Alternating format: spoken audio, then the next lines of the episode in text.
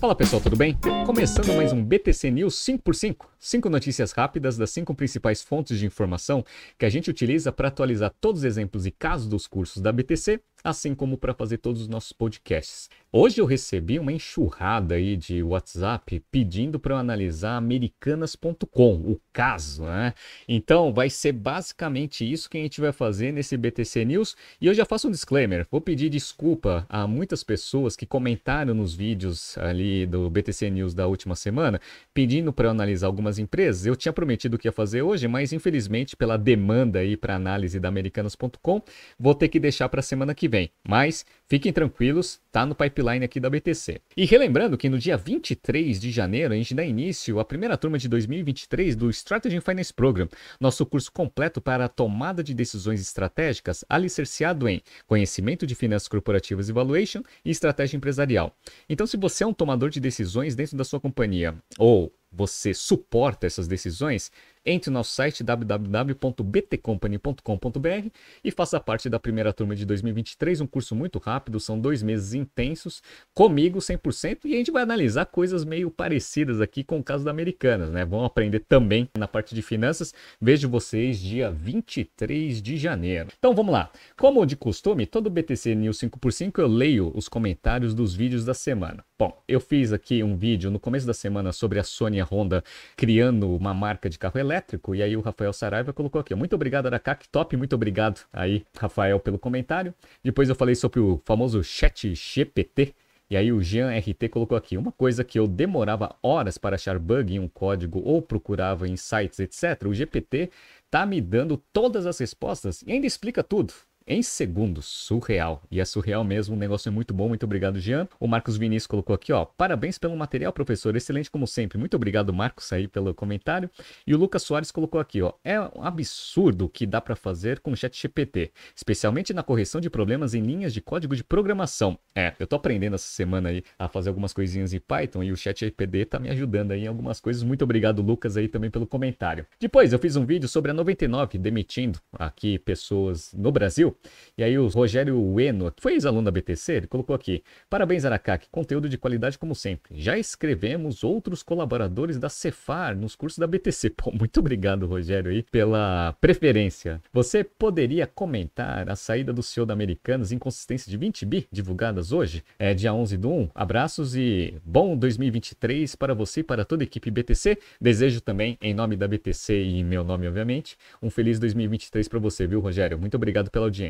João Pedro, ótimas análises, como sempre, Renato. Vocês poderiam falar também um pouco sobre o ramo de fertilizante no Brasil? Seria legal uma análise, por exemplo, das empresas Mosaic Fertilizantes e Ara Brasil, que tem atuação forte aqui no país. Pode ter certeza, João Pedro, vou colocar no pipeline, só não prometo que eu vou fazer no próximo BTC News 5x5, mas talvez na, daqui duas semanas eu vou fazer, já estou deixando ali e já vou procurar alguma notícia relevante, tá? Muito obrigado pela sugestão, muito obrigado pelo comentário. E por último, eu fiz um, um vídeo sobre a Apple internalizando a produção de telas, que impactar fortemente ali a Samsung e a LG. Aí o Fábio Lucas colocou aqui, análise ótima, top top, muito obrigado Fábio. O W colocou aqui, Apple morreu, mas passa bem. Pois é, a Apple aí, 2 trilhões, ainda está muito bem aí no mercado, diferentemente da Americanas, né? E o Lorenzetti Chiaretti colocou aqui, ó, ótima análise pessoal, poderiam dar uma olhada no rombo contábil da Americanas? 20 bilhões não é brincadeira. e, e não é mesmo, né? Então, vocês viram, né? Aqui nos comentários e no WhatsApp que eu recebi, muita gente querendo saber desse caso e vamos falar sobre ele. Então, eu só vou falar highlights de cinco fontes aqui, dado que é BTC News 5x5, e aí depois eu explico a transação e o que eu entendi que o Real é, explicou no call do BTG, tá bom? Bora, então vamos começar em ordem cronológica. Então, ó, essa notícia do Neofeed, ela foi lançada aqui, ó, dia 11 do 1, ou seja, na quarta-feira, às 19h15. 19h15 foi bem depois que a Americana soltou o comunicado para o mercado. Real deixa comando da Americanas após encontrar um rombo de 20 bilhões. Aí foi aquele bafafá, todo mundo discutindo. Eu falei assim, pô, rombo de 20 bilhões? Então quer dizer que vai adicionar 20 bilhões no passivo, e aí o ajuste vai ser menos 20 bilhões no patrimônio líquido, e aí vai ficar com PL negativo, a ação vai derreter. Aí começou começou aquele, né, aquele burburinho de mercado, um monte de gente comentando, etc. E aí o Real ele decidiu fazer uma conferência aí com analistas e investidores lá no BTG Pactual. E aí o Bloomberg, o Bloomberg Linha colocou aqui, ó, Sérgio Rial explica como descobriu falhas de 20 bilhões em nove dias como CEO. Aí ele explica lá um pouco que a gente vai até ver uma parte aqui da conferência que ele fez, mas basicamente ele olhou a conta de fornecedores e viu que tinha uma operação que chama risco sacado. Daqui a pouco eu explico para vocês o que, que é. Beleza. Aí uma vez que ele explicou esse negócio, muita gente não entendeu o que ele explicou em termos contábeis e como que isso ia refletir no balanço. E aí o que aconteceu? Pânico. Então, ó, americanas, ações caem 80% na B3, 22% em Nova York e derrubam varejistas. Aqui a notícia da da Forbes, né? Então o que aconteceu? Abriu o pregão, todo mundo querendo vender ação. Ela até entrou em, em leilão, então só começou a ser tradeado efetivamente esse negócio ali lá para as duas horas da tarde. E aí foi uma desgraça total. Depois eu mostro para vocês quanto foi a queda, né? Mas perdeu muito valor. Bora.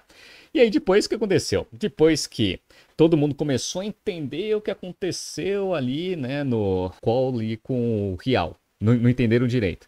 E as ações caindo, aí teve pânico na Faria Lima. Então, ó, pânico, dúvida e incredulidade. Mercado tenta absorver o caos na Americanas. Aí começou um monte de gente especular o que, que vai acontecer com o balanço, entre outras coisas, né?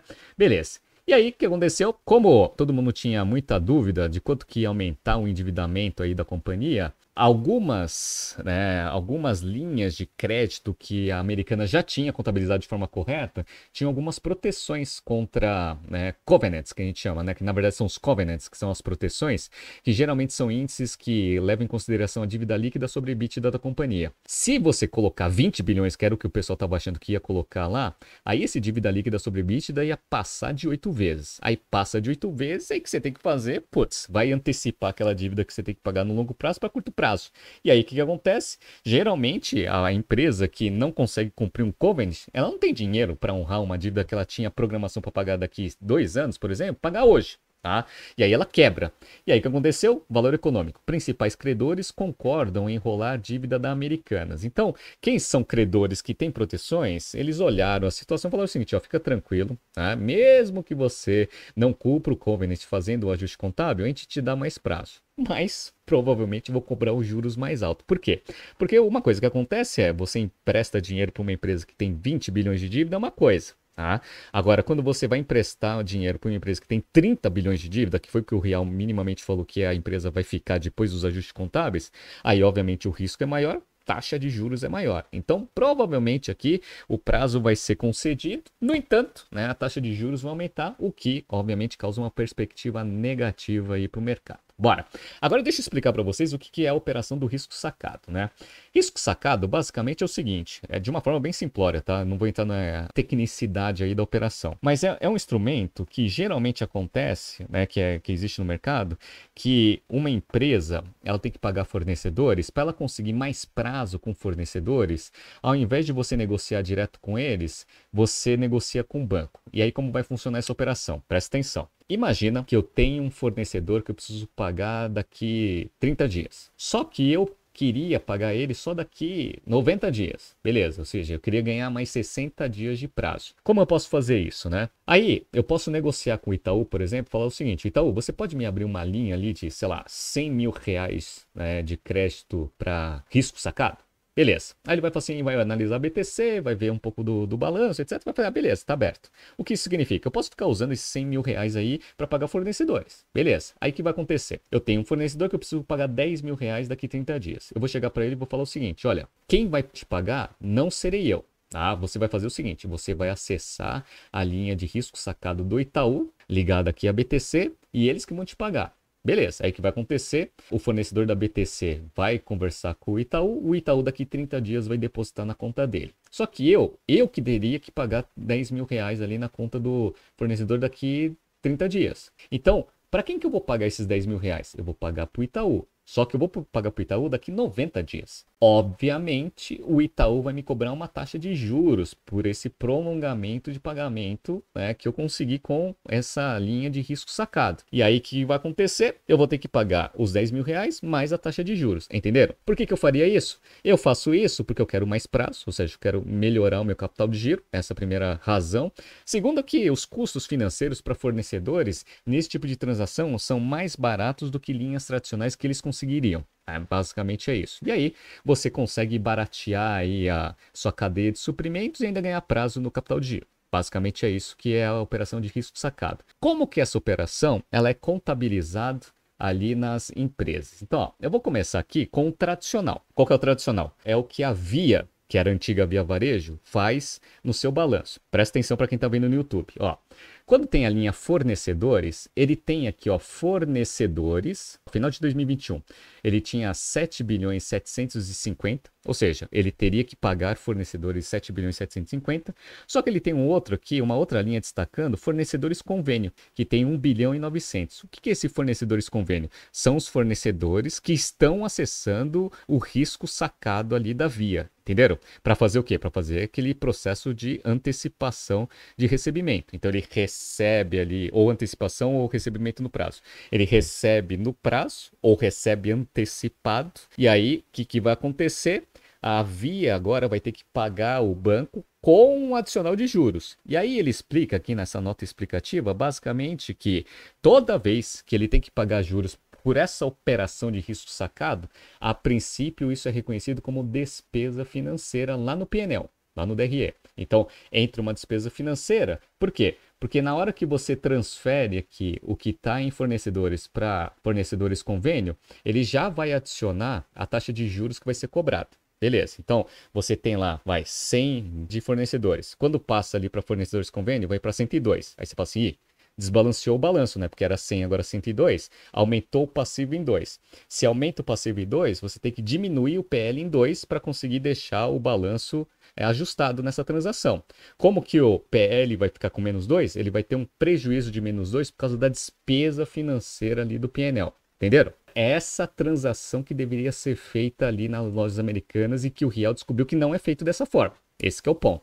É um pouco mais complexo que isso que eu vou mostrar no Excel, mas vocês entenderam o, racional, certo? Beleza. Tem um outro tipo de, de risco sacado que, na verdade, ele gera uma receita financeira. Olha que interessante. Aqui é Magazine Luiza. Aí eu peguei aqui, ó, Magazine Luiza, tem aqui fornecedores, nota 17, tem aqui 8 bilhões 606 aqui é, de fornecedores. Aí ele fala que ele tem o risco sacado. Só que como que funciona o risco sacado aqui da Magazine Luiza? É um pouco diferente. Eu vou negociar com o fornecedor que eu vou pagar ele daqui 60 dias. Beleza, negociei, vou pagar 100 mil reais para ele que, que vai acontecer? O fornecedor, às vezes, ele não quer esperar 60 dias para receber. Então, o que ele vai fazer? Ele vai acessar a linha de risco sacado do, da Magazine Luiza para antecipar esse pagamento. Então, ele ia receber 60 dias se eu fosse pagar ele. Aí ele entra na linha de risco sacado do Itaú e aí ele consegue o negócio à vista. Olha que interessante. Só que o que acontece nessa transação que está escrito aqui na nota explicativa? Quem paga os juros nesta operação, do jeito que ela foi desenhada, é o fornecedor. Então, lembra que eu vou pagar, eu sou o Magazine Luiza, vou pagar 100 mil reais do meu fornecedor daqui a 60 dias. O meu fornecedor chega para o risco sacado do Itaú e fala o seguinte: ó, eu quero receber aqueles 100 mil reais hoje. Eu iria receber daqui a 60 dias, eu vou receber hoje. Beleza. O que, que o Itaú vai fazer? O Itaú vai falar o seguinte: tá bom, só que eu vou te entregar, em vez de 100 mil reais, 90 mil reais. Ah, por quê? Porque 10 mil reais é os juros que eu estou te cobrando dessa antecipação. Aí o fornecedor vai ver se vale a pena. Se ele consegue antecipar esse recebível com algum outro banco uma taxa de juros menor, geralmente não, aí ele aceita. Então ele recebe 90, o banco ganha 10. Olha que interessante. A Magazine Luiza, ela vai pagar 100 mil reais daqui a 60 dias, só que ela não vai pagar mais para o fornecedor. Para quem que ela vai pagar? Ela vai pagar para o banco. Aí você vai pensar, qual que é a diferença para a Magazine Luiza pagar daqui a 60 dias o fornecedor ou pagar o banco se é o mesmo valor. A diferença é a seguinte: o banco ele não cobrou 10 mil reais de juros ali do fornecedor? Cobrou, né? Uma parte desses 10 mil reais ele devolve para a Magazine Luiza. E aí a Magazine Luiza reconhece isso agora como receita financeira. Então, a Magazine Luiza deixa o banco fazer essa operação porque uma parte dos juros que ela vai cobrar ali do fornecedor vai ser devolvido como receita financeira para a Magazine Luiza. Entenderam? Então é assim que funciona aqui o risco sacado aqui da Magazine Luiza. Então ela nem faz distinção ali de fornecedores e fornecedores convênio. Por quê? Porque na verdade ela não precisa separar esse negócio para destacar que tem um negócio que está cobrando juros. Porque na verdade tudo que está sendo utilizado ali está entrando como receita financeira, está gerando juros. Tá? Então você não precisa destacar né, o que, que é risco sacado e o que não é, porque o risco sacado, no caso da Magazine Luiza, gera uma receita financeira. Perfeito? Legal. Então, entenderam o que é risco sacado, né? O mais tradicional é do jeito que a Via faz. E é o que provavelmente a Lojas Americanas vai ter que fazer. Aí, Eu entrei aqui no fato relevante e aí tem duas informações importantes aqui, ó. Então vamos lá. Numa análise preliminar, a área contábil da companhia estima que os valores das inconsistências sejam na dimensão de 20 bilhões na database de 30 de 9 de 2022. A companhia estima que o efeito caixa dessas inconsistências seja imaterial. Essa é uma informação importante. Bom, primeiro os 20 bi, o Real vai falar ali que na verdade é em torno de uns 16. Tá? Ele vai falar ali no, no qual que eu vou mostrar para vocês. A segunda coisa é que a empresa fala que apesar desses 20 bilhões ali estimados, não vai ter efeito caixa ou seja, não vai mudar ali a posição de caixa. Isso é uma informação interessante. Por quê? Porque, na verdade, o que vai acontecer é que o fluxo de caixa está correto. Só a forma que foi contabilizado que está incorreta. Tá? Então, isso é bom, porque a princípio não teve desvio de dinheiro. Esse é o ponto principal. O que não isenta este caso de inconsistência de uma fraude contábil. Por quê? Porque essa mudança de contabilização de números eventualmente pode mudar o quê? Lucro. Tá?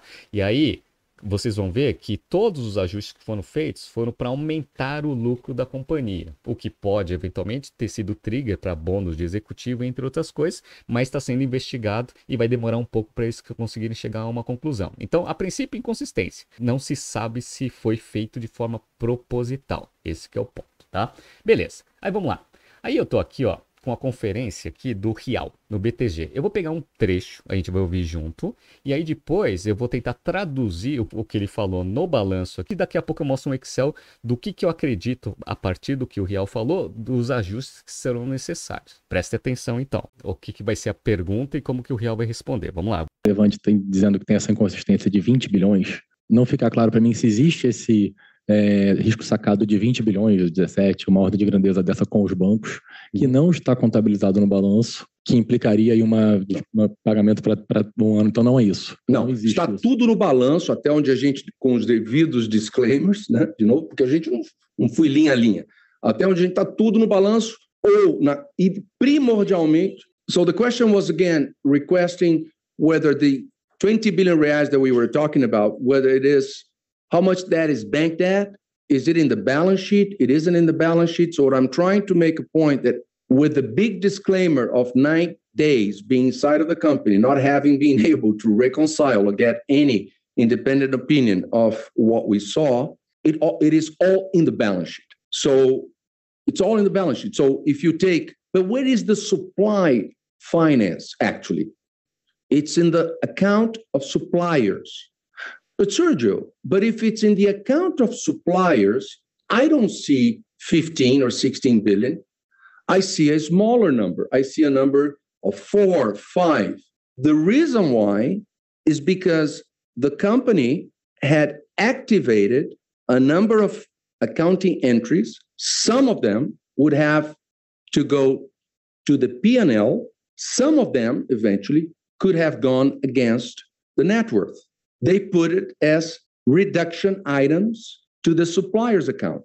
So you start with 17 or 16, depending on where you cut, and then minus accrued in, or interest paid, which was not expensed, but was activated. It was paid. So all was paid, but was used as a debit to that account. So if it's 16, minus 4 becomes 12 the supplier's account. And then you have another, a number of other items which are, in my view, inappropriate to be accrued against the supplier's account. If you ask me from everything we were able to see, the supplier's account of Americanas is somewhere, depends on the quarter, somewhere between six and seven billion. So from a, if I would have to clean it, and the debt would be depending on the time, higher than 30 billion reais. Então vamos lá, só para a gente entender. Ele falou que na verdade ali o risco sacado seria em torno de uns 15, 16 bilhões e está no balanço. Qual que é o problema? O problema é que ele parte de 15 a 16 bilhões e aí ele tem vários ajustes para diminuir esse valor, que na visão dele foram contabilizados de forma incorreta, para chegar ali no saldo de fornecedores em torno de 5 bilhões. Perfeito. Ele acha pelas palavras dele, que na verdade o saldo real ali de fornecedores é algo em torno de 6 a 7 bilhões e que o nível de endividamento da empresa, que hoje está em 20 bilhões, deveria ser algo em torno de 30 bilhões. Basicamente é isso que ele falou. Beleza? Aí, vamos só mostrar para vocês aqui um balanço das lojas americanas e aí depois eu entro no Excel, tá? Então, ó, Aqui, basicamente, ele fala o seguinte, ó, esses 5 bilhões aqui como linha aqui de fornecedores, que ó, no dia 30 de nove de 2022, na verdade, é o resultado de uma conta que parte ali de uns 15, 16 bilhões de risco sacado, e aí você vai fazendo um monte de conta redutora para chegar nesses 5 bilhões. E aí ele fala o seguinte, tá errado, tá errado, né? Porque o risco sacado ele deveria ser considerado como uma despesa financeira ou uma dívida. Perfeito. E aí ele fala que tem 4 bilhões de juros que foram pagos para chegar aí junto ali dos 15, uma das partes dos ajustes foi 4 bilhões de juros, que foi contabilizado aqui e que não transitou ali no PNL, não entrou como despesa financeira, que nem a Via faz. Então, simplesmente você paga, diminui o caixa, só que diminui o, a conta fornecedores. E aí, o que, que acontece? Se você só faz isso ativo contra passivo, quer dizer que você não está reconhecendo a despesa financeira ali no PNL, o lucro está mais alto. Essa é a primeira coisa. E aí ele falou que tem outros ajustes que eventualmente também deveriam ter sido é, considerados como despesa, ou seja, diminuído o lucro acumulado aqui que a empresa tem no PNL e que está contabilizado de forma incorreta. E aí ele fala que aqui a conta de fornecedores tinha que ser algo em torno de uns 6 bilhões mais ou menos, né? 6, 7 bilhões, ele não sabia o número preciso. Aí uma coisa interessante aqui é que eu entrei na conta de fornecedores e de fato, a conta fornecedores pura, que no dia 30 de setembro de 2022 é 6 bilhões 250. Só que ela tem uma conta redutora aqui, ó, que é acordos comerciais que tem a ver com risco sacado, que é de 1 bilhão e 200 negativo. Ele fala que não deveria ter isso. Né? Na verdade, você deveria manter o saldo de fornecedores 6 bilhões 250, só que aí você ia ter um aumento ali no passivo aumento no passivo para você conseguir ajustar, ou eventualmente você diminui aqui o, o lucro acumulado, tá? Ou eventualmente você sobe um ativo e ele falou que tem alguma coisa registrada no balanço do lado ativo também. Beleza. Aí, vamos lá. O que, que eu acho que vai ser a contrapartida aqui? Porque é o seguinte, ó, se você tem 6 bilhões aqui de fornecedores de mercadoria, só que você tem contabilizado aqui 5 bilhões porque você está tendo aqui uma conta redutora de 1 bilhão e meio, provavelmente essa redução está vindo no estoque, tá? Porque fornecedor, eventualmente um dos fornecedores é fornecedor de estoque. Se, estoque aqui no dia 30 de 9 de 2022, ele está em 5,777. Provavelmente eles devem ter contabilizado aquele 1 bilhão e 200 como desconto tá? De desconto comercial. Aí, desconto comercial, você reduz ali o estoque e o estoque fica menor. Então, provavelmente, quem vai subir 1 bilhão e 200 aqui vai ser mais ou menos aqui, na minha visão, vai ser o estoque ou qualquer outra continha ali, mas eu acho que vai ser aqui que vai ser o ajuste. Tá? E aí você vai fazendo os ajustes, eventualmente você chega ali é, no resultado. E aí ele fala que a dívida aqui da empresa vai ficar em torno de uns 30 bilhões, um pouquinho mais. Beleza. Então, ó, como ela estava aqui em 19, a gente não sabe a posição ali do, do quarto trimestre, provavelmente deve ter aumentado um pouco. Então deve ter adicion, deve adicionar aqui algo em torno aqui de uns 10 bilhões, vai para uns 30 bilhões. 30 bilhões é um negócio interessante porque, ó, dívida líquida sobre EBITDA, para quem está vendo aqui no YouTube, está em 1,7 com 5,2 de dívida líquida e 3 bilhões aqui de EBITDA dos últimos 12 meses. Aí dá um índice de 1,7. Se você adiciona mais 10 bilhões aqui, vai para 15, esse negócio passa de 5 passa de 5, tem várias dívidas com proteção de, de 3,5. Aí dívidas com proteção de 3,5 com amortização lá no futuro vão vir para curto prazo. Aí a necessidade de capitalização para você conseguir diminuir a dívida líquida aumentando caixa. Tá? Então, Jorge Paulo Lema aí, o pessoal vai precisar e colocar dinheiro na companhia. E aí, o que aconteceu? Ah, pânico, né? Então, só para mostrar para vocês, ó, as ações fecharam aqui em torno de 12, abriram hoje aqui a 2,60, né? Uma queda abrupta e fechou a 2,72, uma queda de 77% no dia. Né? Só que, vamos lá, agora vem o ponto. Todo mundo aqui olhando para mim aqui no Excel, tá? Para quem tá vendo no YouTube, é, tem, que, tem que ver no YouTube, hein, pessoal? Vocês que estão ouvindo o podcast tem que acessar o vídeo depois. Eu vou tentar traduzir o que eu entendi que o Real falou que precisa ser feito, tá? Tô fazendo aqui uns, alguns números meio aproximados aqui, né? Então, ó, presta atenção. A posição do balanço do terceiro trimestre de 22 aqui da, da Americanas é o seguinte, ó. Ela tá com um estoque de 5 bilhões, como a gente viu lá. E aí tem outros ativos em 42, porque o total de patrimônio ali da Americanas é 47 bilhões. Beleza. Aí você tem, ó, obviamente, no passivo e patrimônio líquido também 47 bilhões. Como que está composto esse 47 bilhões? Ele tem aqui 15 bilhões de patrimônio líquido, Beleza, então patrimônio líquido está positivo. E ele tem 32 é, bilhões de passivos. Aí, presta atenção aqui no que eu vou mostrar. Pelo que ele falou, o risco sacado ele está aqui no balanço. Só que o que acontece? Ó, ele está aqui 17. Só que aí, até você chegar em fornecedores, porque está sendo tudo contabilizado em fornecedores, ele reduz aqui 4 bilhões de juros que foram pagos da, do risco sacado. Ajuste para estoque a menor, que eu acredito que seja uma das, das dos ajustes que vão precisar ser feitos aqui, 2 bilhões. Aí, como esse negócio está sendo feito de forma incorreta desde 2016, o estoque a menor ele também faz o custo da mercadoria ser menor. Se o custo da mercadoria é menor nos últimos seis anos, quer dizer que o lucro tá, é, dos últimos seis anos também está maior do que deveria, porque o custo está menor. Então, teoricamente, você tem que fazer esse ajuste também aqui nos últimos anos. Aí eu coloquei aqui um desconto de fornecedores de custo histórico aqui de 6 bilhões. E aí tem um ajuste de fornecedores que eu vou usar mais para frente, zero. Aí quando você soma tudo esse cara aqui, ó, 17 menos 4 menos 2 menos 6, aí você tem os fornecedores de 5 bilhões, que é o que está contabilizado ali. Aí ele tem uma dívida bruta de 20 bilhões, como eu mostrei para vocês. E aí tem outros passivos aqui em 7 e risco sacado não tem nada. Aí essa que é a coisa que o real não gosta aqui, né? Que deveria ter o risco sacado até para o nível de dívida ficar mais transparente. Ou seja, Nível de dívida hoje, quando você soma o que está contabilizado como risco sacado, que é zero, e dívida bruta, a princípio tem 20 bilhões, tem 14 bilhões de dívida ali dentro de caixa no terceiro trimestre de 22. Quando você pega a dívida líquida, que é 20 menos 14, dá 6. Quando você tem, como você tem um EBITDA dos últimos 12 meses de 3, você está ali com dívida líquida sobre EBITDA próximo de 2, né? 1.7 ali. Então, isso daqui é a situação atual aqui e essa construção aqui foi o que aconteceu ali baseado no que o Riel falou que, que eu acho que vai precisar ser feito, né? Então eu vou mostrar quatro ajustes que eu acho que vai ser feito baseado no que o Rial falou. Então vai ser o seguinte, ó, primeiro ajuste. Então, ó, primeiro ajuste aqui vai ser os juros. Então ele falou o seguinte, ó, esses juros aqui que está em menos 4 aqui, que está reduzindo aqui o risco sacado, teoricamente ele deveria ter transitado no PNL reduzindo o lucro acumulado. Então, ó, somei 4 aqui para dar zero e aqui, ó, já joguei menos 4 aqui também, ó, pimba, para conseguir fazer menos 5. Então, ó, simplesmente transferi menos 4 daqui e joguei menos 4 para cá, então a posição ficou aqui, ó, menos 4, menos 1, menos 5 de lucros e prejuízos acumulados, aumentou o prejuízo acumulado aqui, beleza. E aí você mantém aqui, ó, PNL agora diminuiu de 15 para 11,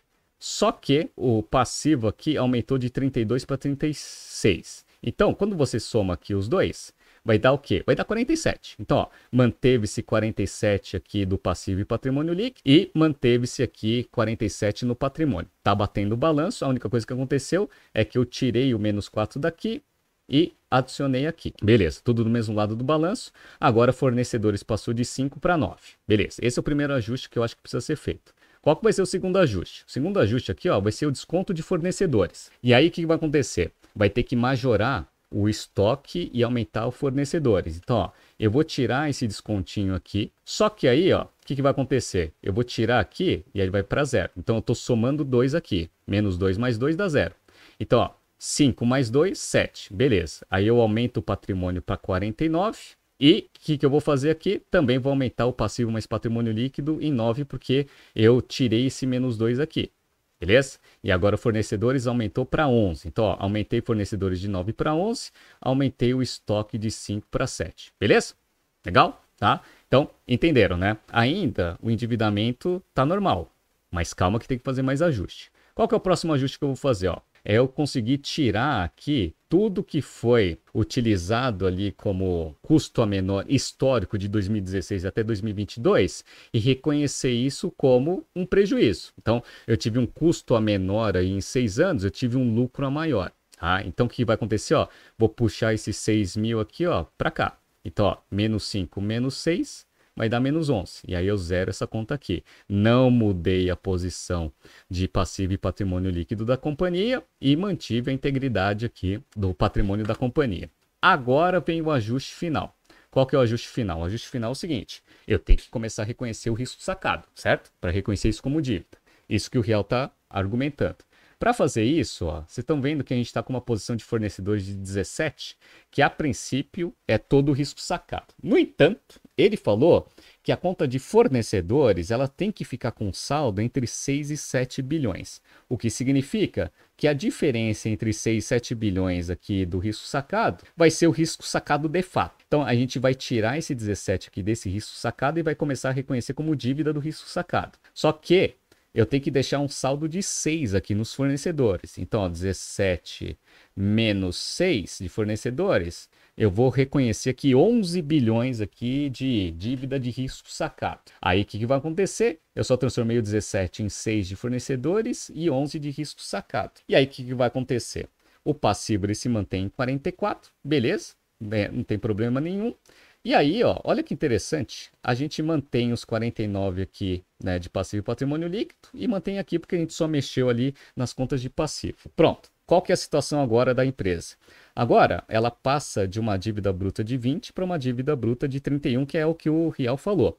Como o caixa é 14, a dívida líquida vai ficar 31 menos 14, vai ficar 17. O EBITDA dos últimos 12 meses tende a mudar também, porque você vai aumentar o custo eventual, mas vamos pegar a dívida líquida sobre EBITDA aqui, o EBITDA dos últimos 12 meses, do jeito que está contabilizado, vai dar 3. Então, aqui, no melhor das hipóteses, a dívida líquida sobre EBITDA vai ficar em 5,67, que já, já bateu o Copent. Tá? Então, vai precisar de aporte de capital?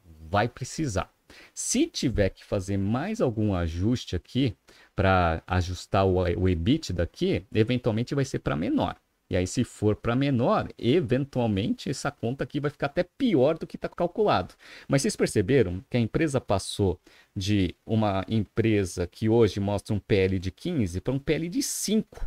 Aqui, se eu entendi bem o que o, que o Real falou. E isso daqui é um problema. Por quê? Porque a parte dos sócios diminuiu consistentemente. E isso é valor contábil. Tem uma influência no valor intrínseco da companhia? Com certeza. Aqui, ele diminuiu aqui dois terços, né? Então, diminuiu dois terços, que é 66% de queda. Foi 66% de queda contábil, que foi representado com 77% ali de queda em valor intrínseco.